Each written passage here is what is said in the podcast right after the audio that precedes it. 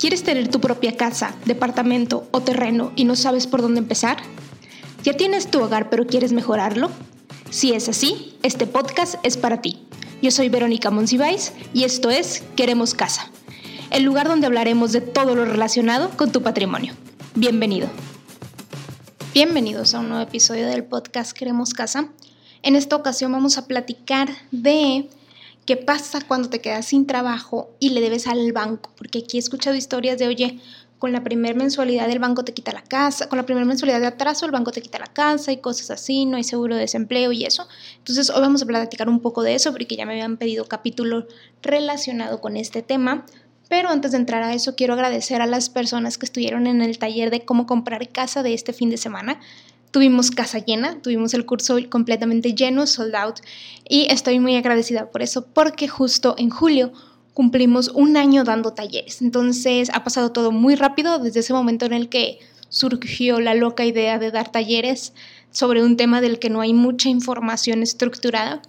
Y justo en agosto vamos a cumplir un año con el podcast. Entonces, bueno, seguramente en Instagram estaremos lanzando alguna dinámica por aniversario o algo así para que si no nos siguen en Instagram se lancen para allá.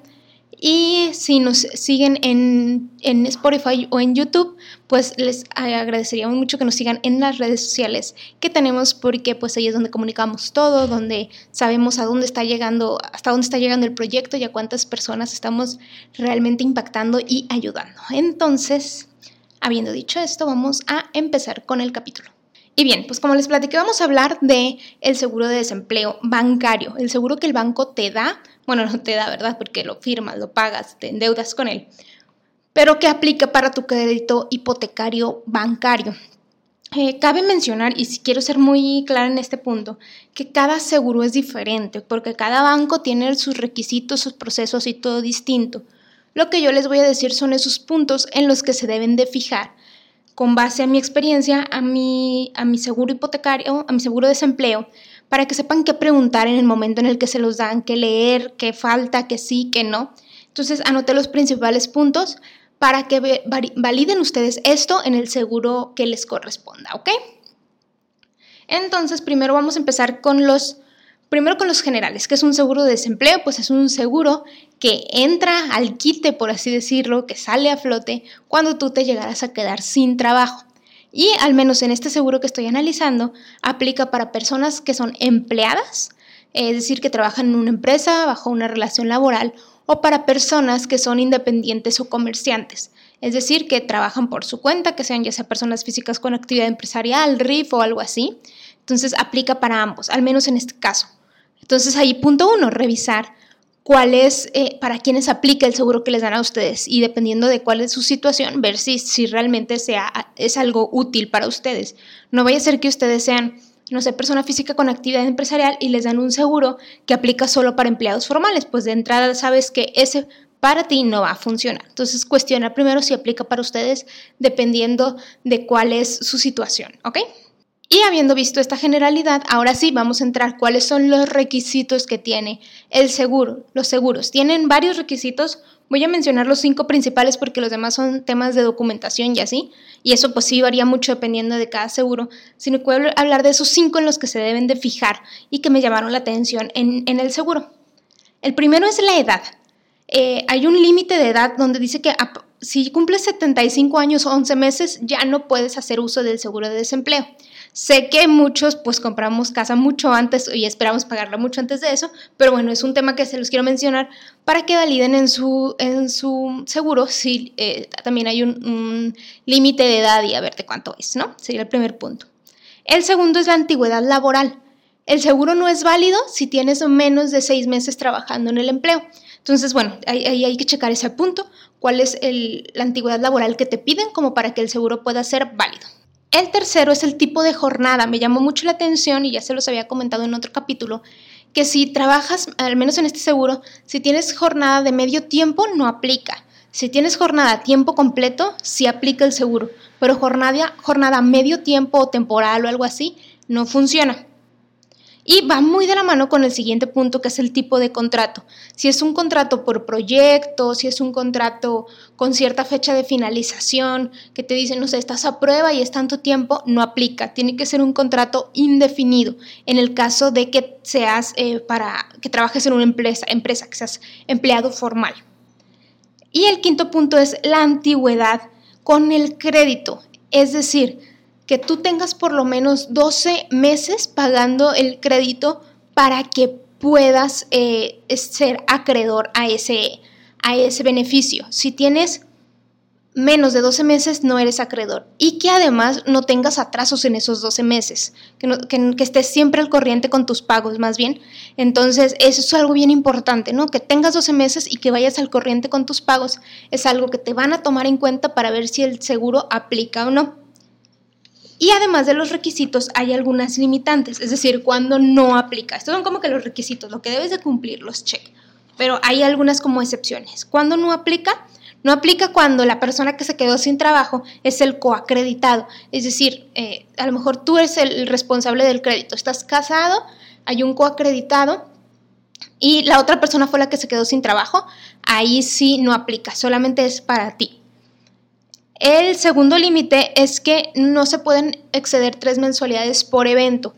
Esto es algo que varía mucho de banco a banco, entonces esta es una de las cosas que más les recomiendo revisar, porque eh, aquí solo, solo cubre tres mensualidades, pero sé que hay seguros que cubren seis mensualidades, entonces nada más revisen, oye, ¿cuántas mensualidades me cubren? ¿Cuánto me puedo tardar sin no estar pagando, no? El tercer límite es que durante toda la vigencia del crédito solamente se puede que uses tres veces este seguro.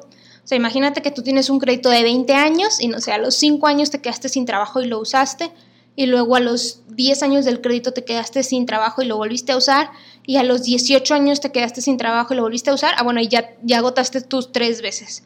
No más, solo se pueden tres, eh, tres eventos durante la vigencia que tenga el crédito, lo que te tardes tú en pagarlo.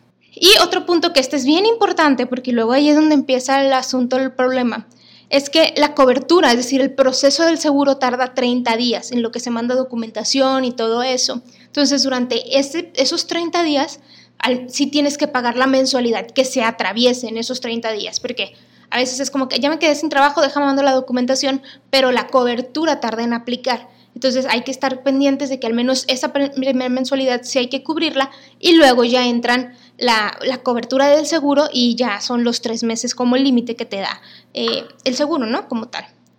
Y el otro punto súper importante es que deberán de transcurrir por lo menos 12 meses entre cada uso. Ya ven que te dije, te dije, ok, tienes 20 años para pagar tu casa y a los 5 años te quedaste sin trabajo, a los 5 años y medio no te puedes volver a quedar sin trabajo o volver a usar la cobertura. Tienen que pasar por lo menos 12 meses para que lo puedas volver a utilizar. Entre indemnización e indemnización pasar 12 meses para que lo puedas usar.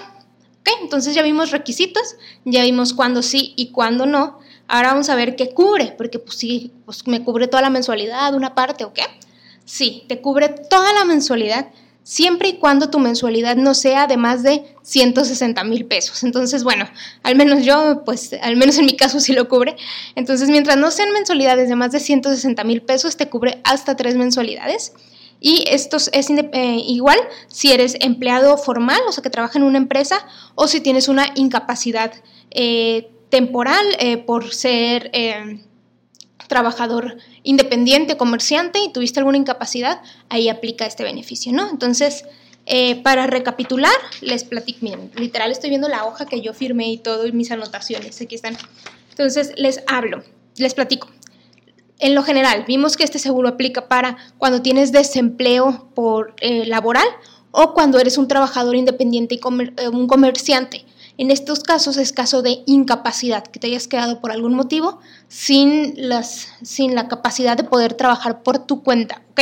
Entonces son dos, trabajador independiente o trabajador formal. Hay cinco requisitos principales para que aplique, que es que tengas 12 meses con el crédito, que sea un tipo de contrato permanente, que sea un tipo de jornada de tiempo completo, que tengas por lo menos seis meses en tu trabajo y que no tengas 75 años, que tengas menos de 75 años, 11 meses. Acuérdense, eso es en este crédito. Yo les recomiendo checar estos mismos puntos en el, seguro que ustedes, eh, firmen, ¿no? En las limitantes, ¿qué checar?